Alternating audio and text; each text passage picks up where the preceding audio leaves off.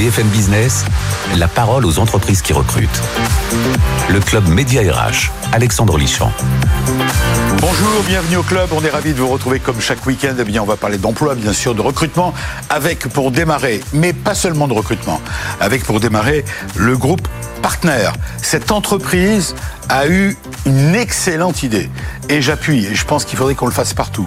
Eh bien, c'est de faire entrer l'art dans l'entreprise. Vous allez découvrir ça avec euh, Aurélie Gobinet, qui est vice-présidente de ce groupe, qui fait de, de l'emploi de l'intérim, qui emploie 900 collaborateurs pour 600 millions d'euros de chiffre d'affaires. Mais on ira dans le détail. L'art dans l'entreprise, je suis pour. On va militer. En deuxième position, la découverte de Jean-Christophe Dupuis, que vous avez certainement déjà vu sur BFM Business. C'est le directeur de Microsoft 365.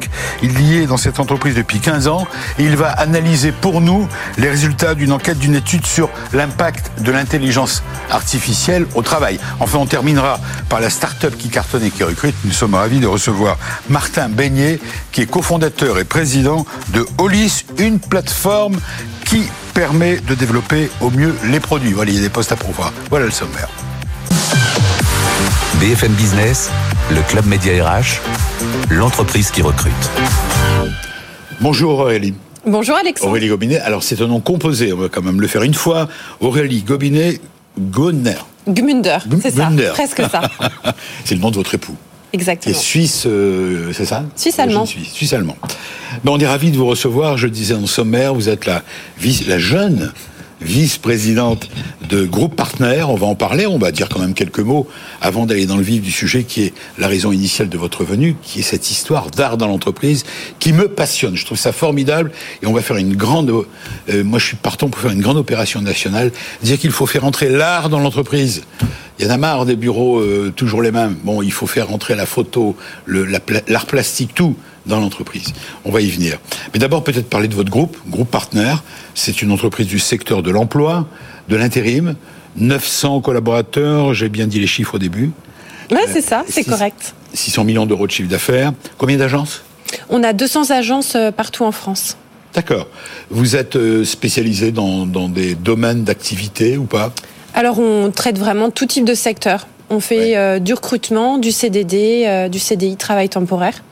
Et on va toucher euh, aussi bien le tertiaire, euh, donc les services, l'agro, le BTP, euh, l'industrie, les transports.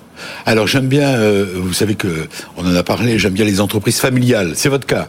C'est votre papa qui a fondé l'entreprise? Exactement. Le siège est à Orléans, j'ai oublié de le préciser. C'est ça, Vous êtes de la région, votre papa est de la région exactement. Ça a Donc, démarré, euh, comme on dit, au fond d'un garage Euh, plus ou moins. Mon père, il y a 35 ans, il a repris un petit fonds euh, de commerce avec une euh, agence de travail temporaire Oui. à Orléans, qui au début s'est un petit peu cassé la figure, puis euh, a remonté, puis après, de fil en aiguille, il en a racheté. À force de persévérance. Persévérance, croissance organique, croissance externe. Et puis bah, maintenant, c'est une belle aventure euh, qui continue. Quatre pays, la France, la Suisse, la Belgique et le Luxembourg. Et enfin, autre chiffre, 58 500 collaborateurs intérimaires, dont 11 750 collaborateurs intérimaires en mission chaque jour. Oui, c'est ça. Bah, en fait, euh, les gens ne se rendent pas forcément compte, mais on est quand même le dixième acteur national au niveau des ressources humaines et du travail temporaire. En France. en France. Et donc, euh, c'est vrai qu'on met énormément de personnes à l'emploi. C'est à peu près euh, 15 000 euh, candidats par mois euh, que l'on place Ça- sur le marché de l'emploi. Ça rend fier, votre papa peut être fier, et vous-même qui avez pris la relève, Ah oui, bah, extrêmement de fier. dire que tous les jours on donne du travail à des Françaises et à des Français, des gens qui vont aller travailler. Et puis, c'est vrai qu'on traite aussi euh, de beaucoup de sujets, diversité, inclusion, engagement sociétal. Et, euh, et c'est vrai que le marché de l'emploi, euh, c'est très divers et ça nous permet de, bah, de traiter justement de, des valeurs qui sont les nôtres et dont on touchera euh, sur le sujet aujourd'hui. Alors je le signale parce que je l'ai reçu, ce- je l'ai reçu euh, hier. euh, c'est tout chaud. Un communiqué de presse de hum, de, de votre agence, euh, pas la vôtre, Du syndicat professionnel. du syndicat professionnel qui s'appelle euh, Le prisme emploi. Prisme Emploi. Voilà. Et vous avez un syndicat professionnel qui mène des enquêtes. Et j'ai les résultats du baromètre Prisme Emploi de mars 2023. Donc c'est vraiment tout chaud. Avant de parler de, de l'art dans l'entreprise, je vais vous donner les chiffres. Euh, L'emploi intérimaire représente 743 800 équivalents temps plein en France en mars 2023. L'industrie enregistre une augmentation de 1% de ces emplois intérimaires. Vous confirmez? Je vous le confirme et on voit le travail intérimaire en fait en général on, est en lien avec l'activité économique et on voit bien que depuis deux ans cette reprise elle a repris après le Covid et nous euh, les euh, carnets de commandes de nos clients sont, sont pleines. Hmm. Alors on dit que quand le bâtiment va tout va c'était la vieille formule de Monsieur Bouygues. Est-ce qu'on peut dire que quand l'intérim va ça veut dire que ça redémarre? Tout à fait. Que les besoins sont là? Oui c'est vrai la parallèle se fait. J'ai vu le dernier chiffre qui m'intéresse, c'est que le, taux d'emploi senior s'est amélioré pour atteindre 53,8% pour la tranche d'âge 55-64. C'est important les seniors pour vous? Les seniors, aussi les personnes en situation de handicap. Je pense qu'avec la pénurie de talent actuelle, euh, bah forcément, euh, euh, les gens vont aller chercher un petit peu plus loin que juste le CV et on va aller chercher sur les compétences. Et les compétences, on les retrouve auprès de toutes les personnes du marché de l'emploi qui étaient peut-être pas forcément considérées auparavant. Alors vous recrutez vous-même, vous continuez à recruter pour vos clients euh, grandes et petites, c'est ça? C'est aussi bien des grands groupes que des petites? C'est vrai, on traite, voilà, donc nous on est euh, nationalement présent partout, donc mmh. on va avoir euh, des grands comptes, des grandes entreprises, mais également des petites entreprises locales qui vont chercher un peintre ou une assistante de direction ou un DG. Alors vous avez vous avez prononcé le mot qui va me permettre de faire la liaison. Vous avez dit qu'il cherche un peintre. Voilà, on va rentrer dans le vif du sujet, la raison pour laquelle je suis ravi de vous, de vous avoir et, et je, je vous envoie un grand coup de chapeau. Je suis sincère. Hein c'est que vous avez eu la bonne idée de faire appel d'ailleurs, on va en parler à une entreprise spécialisée qui s'appelle Buy Art, c'est ça? Buy Art. Eh bien, de faire entrer, euh, et c'est un mouvement, hein, euh, chez vous, il est sincère, de faire entrer l'art dans l'entreprise. C'est-à-dire que, euh, euh, on va aller dans le détail, euh, c'est une, c'est pas une opération ponctuelle. Euh, c'est quoi le principe? Expliquez-nous. Alors déjà nous, euh, c'était en lien avec le fait qu'on a déménagé de siège. Donc on avait un siège historique et là on a emménagé dans un nouveau siège moderne, moderne avec des espaces de coworking, déclôturés avec des espaces ouverts. Et l'idée c'était en fait d'amener cet aspect d'innovation et d'ouverture d'esprit en intégrant l'art dans l'entreprise. Alors c'est un, euh, c'est, j'aime bien, vous dites, c'est la valorisation humaine, mais c'est la valorisation euh, de la vision artistique de l'entreprise. C'est vrai. Quoi Et en fait, ça nous permet, euh, de manière allégorique ou métaphorique, de passer des messages mmh. avec une touche, une d'humour ou un trait de créativité et finalement euh, d'amener des choses qui sortent du quotidien et qui permettent de relier en fait nos collaborateurs quand ils sont euh, assis dans notre siège. Alors vous avez vous avez travaillé main main euh, comment on dit? Main, dans, la main, avec cette société. Alors c'est original. On, pour ceux qui nous suivent sur BFM Business TV, on voit des images d'ailleurs de, de, vos locaux avec. alors il y a des photos, c'est ça? Mhm. Plutôt des photos artistiques. Exactement. Il n'y a pas de tableau. Vous n'avez pas des Rembrandt ou des Picasso. Non. Pas encore. Non, pas encore. Pas encore, voilà. Vous pouvez avoir des répliques, Enfin, en tout cas, c'est un début. Le siège est hyper moderne. Euh, j'imagine qu'il est aux normes actuelles. Euh, c'est toujours un peu froid, un siège social moderne. Oui, alors nous, on l'a conçu dans un espace de verdure. On a vraiment voulu que nos collaborateurs se sentent bien et on a tout pensé voilà, de manière ouverte euh, et que ça puisse favoriser la créativité, l'innovation et la collaboration entre nos collaborateurs. Alors, c'est illustrer le savoir-faire de, de partenaires, votre entreprise, Aurélie, dans les ressources humaines. Et vous avez choisi donc des photographies d'art en lien avec les métiers du groupe. Exactement. Donc euh, on a choisi des, œuvres. Voilà, il y a un catalogue et vous avez puisé dans ce catalogue d'artistes. Exactement. Donc euh, nous, donc le groupe partenaire, on a travaillé avec Bayart qui nous a proposé en fait, on a soumis euh, notre brief, on a dit voilà, on veut des œuvres colorées, des œuvres plutôt chaleureuses, des œuvres qui vous ressemblent, qui nous ressemblent, qui sont aux valeurs de notre groupe, à savoir l'innovation, la collaboration, la créativité. Et ensemble, on a travaillé en fait sur le choix des œuvres et en fonction aussi des étages, on s'est permis ah aussi des clins d'œil. Euh, donc euh, dans la cafétéria, on s'est dit voilà, c'est un espace de bien-être où il y a nos collaborateurs, donc on a mis des œuvres assez colorées.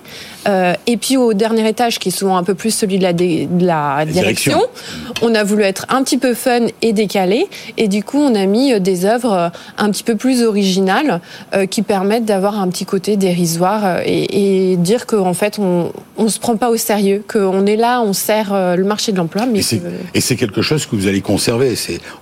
et vous allez conserver parce qu'il y a aussi, en même temps, la partie financière, faut l'aborder. Elle est originale aussi. L'approche. Vous n'avez pas acheté des œuvres d'art. Vous les avez louées. C'est ça. Donc en fait, le principe, c'était aussi un choix financier. Oui. C'est qu'en fait, on fait un leasing ou c'est une location d'œuvres d'art ou de photographie. Nous, on l'a choisi, la période, on peut la choisir. Nous, on l'a fait sur trois ans. On s'est dit que c'était un bon temps pour C'est une sorte de euh, leasing profiter. Exactement. Et ça permet en fait d'amortir et d'avoir en fait un loyer euh, mensuel pour ces œuvres. Et après, on peut les changer. Donc nous, dans trois ans, ça nous permettra d'amener du renouveau, de les changer, puis de faire évoluer le siège au fur et à mesure des années. oui. Comment réagissent les collaborateurs de l'entreprise? Est-ce qu'ils Euh, sont satisfaits? Est-ce qu'ils ont... Alors nous, ils, Ils sont enchantés. Euh, enchantés parce que ça leur permet euh, de sortir du quotidien et puis euh, d'évoquer euh, des sujets qui sortent forcément de leur projet du, du jour le jour. Oui, et ça donne un peu de, de, de, de couleur, comme vous dites. Il y a des couleurs, il y a... c'est l'art, quoi. L'art dans l'entreprise. Oui. Ça va bien au-delà. Alors vous dites ça véhicule les valeurs, ça j'y crois absolument.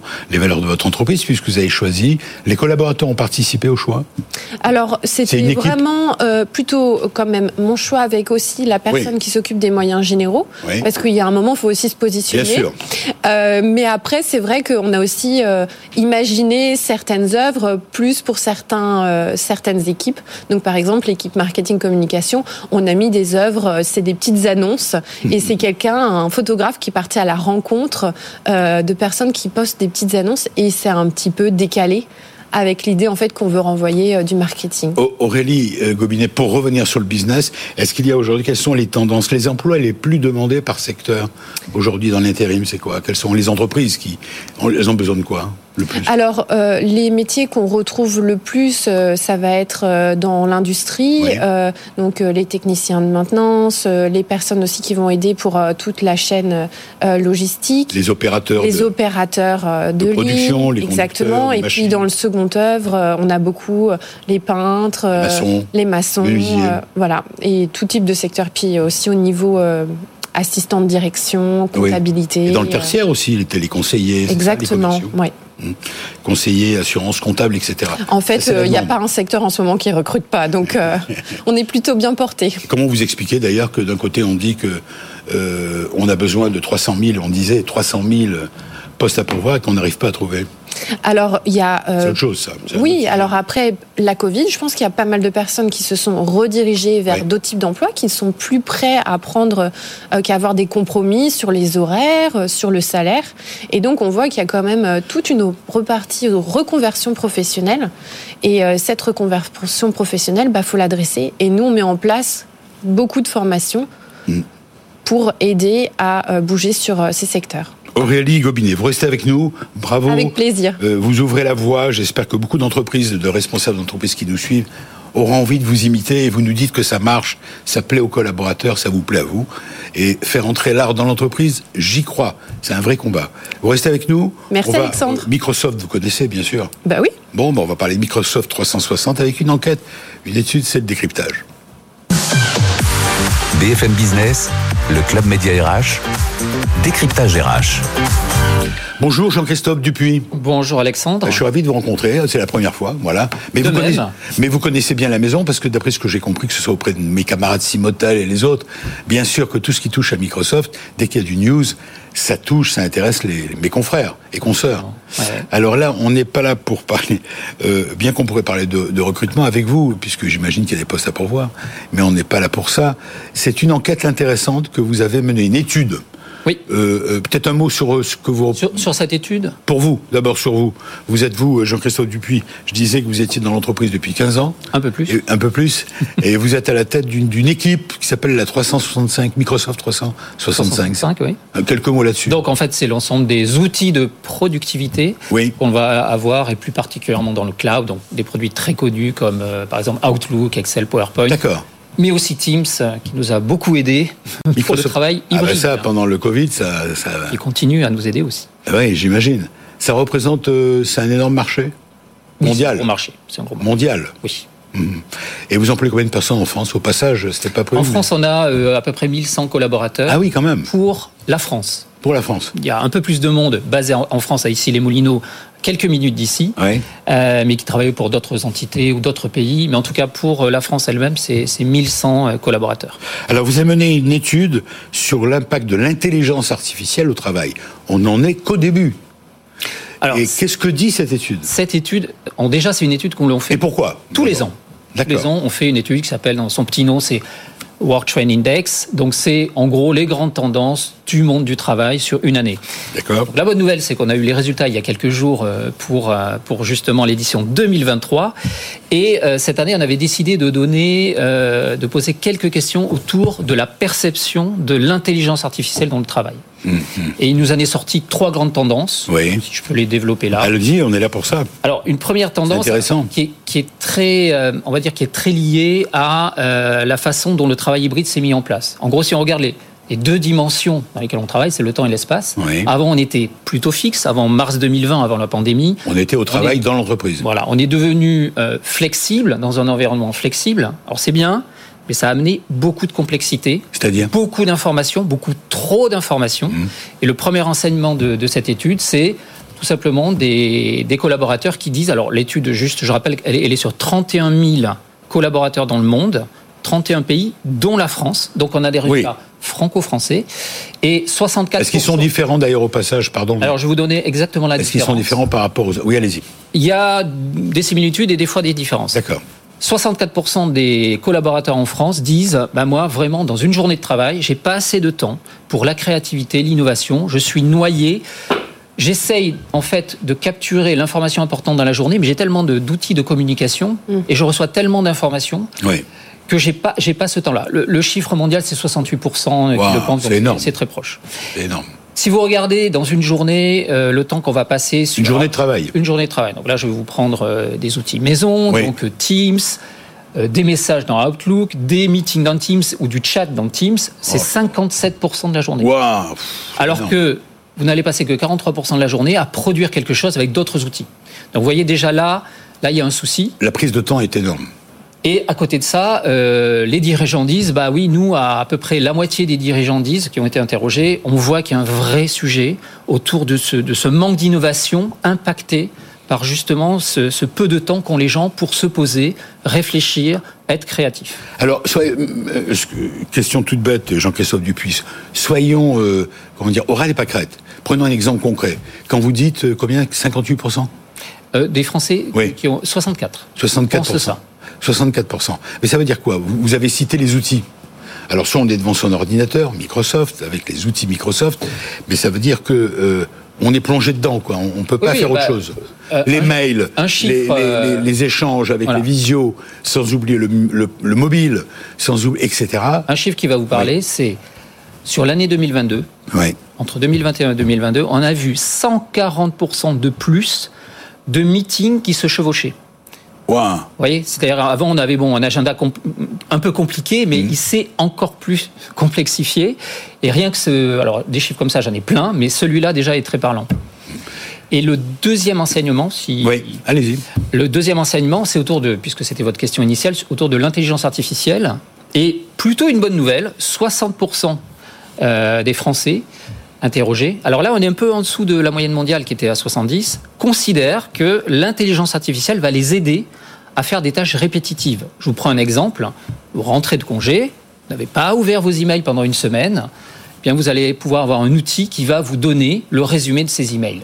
Donc ça, ah, ça va sortir, ça n'existe pas encore. Ça, ça arrive, ça s'appelle Microsoft 365 Copilot, on l'a annoncé il y, a, il y a quelques semaines. D'accord. Donc ça, déjà, vous voyez, au niveau d'un individu, c'est plutôt le bonheur, mais au niveau d'une organisation, c'est encore mieux. Et en revanche, certains pensent qu'il euh, y a quand même un danger, l'intelligence artificielle. Mais les Français sont moins craintifs que la moyenne mondiale, puisque les Français à 38% le pensent, que l'intelligence artificielle peut impacter leur, leur métier, alors que la moyenne est à, est à 49% au niveau mondial. Et comment vous l'expliquez, ça, que les Français soient moins inquiets d'une certaine manière? Vous avez une explication Je me tourne vers euh, Aurélie Gobinet, vous qui écoutez avec attention notre ami. Ah oui, bah non, mais moi je vois mes équipes, ils ont déjà, euh, et ils ont déjà pris à bras le corps euh, les éléments de, l'intelligence artificielle. Ils ont commencé à jouer avec. Alors je sais pas, peut-être qu'on est plus innovateur ou on a moins de crainte de de l'innovation. En tout cas, euh, moi, les équipes sont mis Ça peut être une explication. Ah, après, si on regarde l'ensemble des chiffres, je ne vais pas vous inonder de chiffres, mais ils sont toujours un peu plus bas en pourcentage par rapport aux chiffres, qu'ils soient positifs ou négatifs, par rapport à la moyenne mondiale, certains étant très proches. Hmm. Et le troisième enseignement... Oui, vous disiez trois points, le troisième. Voilà, et le troisième enseignement, bah, c'est que les, les dirigeants disent bah, on estime, alors c'est 71% pour les Français, et là encore, chiffre un peu plus bas que la moyenne qui est, qui est, qui est dans les 85, euh, estime que ben, il faudra de nouvelles compétences mmh. avec l'intelligence artificielle. Je vous donne euh, un exemple. Euh, bah, quand vous vous adressez à un outil d'intelligence artificielle, la façon dont vous allez faire une requête, l'écrire, mm. la formuler, mm. c'est quelque chose qui doit s'apprendre. Ça, ça, demande. Il va falloir apprendre à utiliser la machine. Absolument. Et à s'adapter à elle. Et ce sont des nouvelles compétences.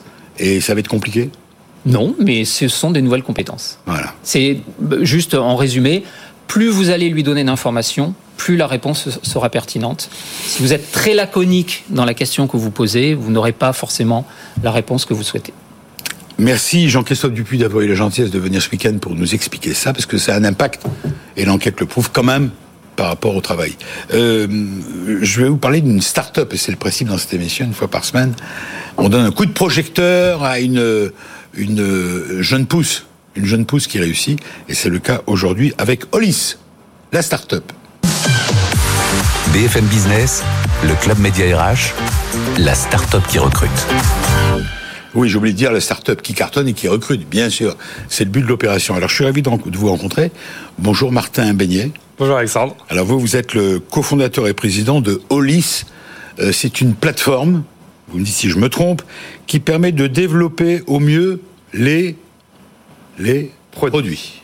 Les produits, ouais. Ça, c'est vague ce que je dis. Hein. C'est très vague. Le produit, en fait, on parle de quoi? On parle de nos t-shirts, de nos téléphones, euh, potentiellement du sandwich qu'on a mangé ce midi tous les produits de consommation qui représentent 60% de l'impact environnemental mondial. Le problème, c'est que bah, pour les améliorer, il faut prendre en compte euh, les matières premières, euh, la logistique, toutes les étapes de production. C'est ce qu'on appelle une analyse de cycle de vie. Et c'est quelque chose qui prend beaucoup de temps, beaucoup d'argent, du coup, c'est assez complexe. Et donc, nous, on arrive avec notre plateforme qui a été assez boostée par de l'intelligence artificielle et qui va aider justement les collaborateurs à aller plus loin. Et on vient d'en parler. Hmm.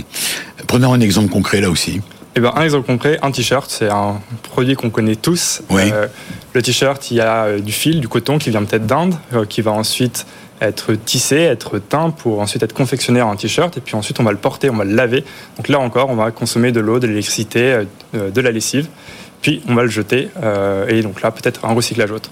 Et pour chaque étape, on va quantifier différents indicateurs environnementaux, du carbone, CO2, euh, de l'eutrophisation sur la, pollution euh, dans, les cours d'eau, et aussi des impacts sociaux, pour pas oublier euh, l'ensemble des dimensions du développement durable. Alors au-delà du constat, je me fais l'avocat du diable, hein, au-delà du constat, quel est l'intérêt?